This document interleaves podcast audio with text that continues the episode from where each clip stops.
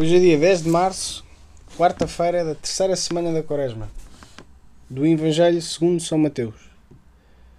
Naquele tempo, disse Jesus aos seus discípulos: Não penseis que vim revogar a lei ou os profetas. Não vim revogar, mas completar. Em verdade vos digo: antes que passem o céu e a terra, não passará da lei a mais pequena letra ou o mais pequeno sinal, sem que tudo se cumpra. Portanto, se alguém transgredir um só destes mandamentos, por mais pequenos que sejam, e ensinar assim aos homens, será o menor no reino dos céus. Mas aquele que os praticar e ensinar, será grande no reino dos céus. A palavra de Deus é de esperança e luz, conduz e ilumina o nosso caminho. É a palavra de Deus que dita o nosso destino e que nos dá força para o atingir.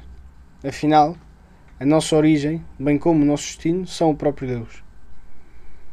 Neste tempo de Quaresma, temos a oportunidade para refletir sobre o que nos tem afastado da Sua palavra. É tempo de pôr isso tudo de parte, porque Deus nos ama e nos quer caminhar com Ele.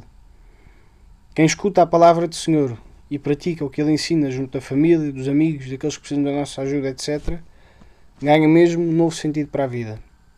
E esse sentido é Cristo.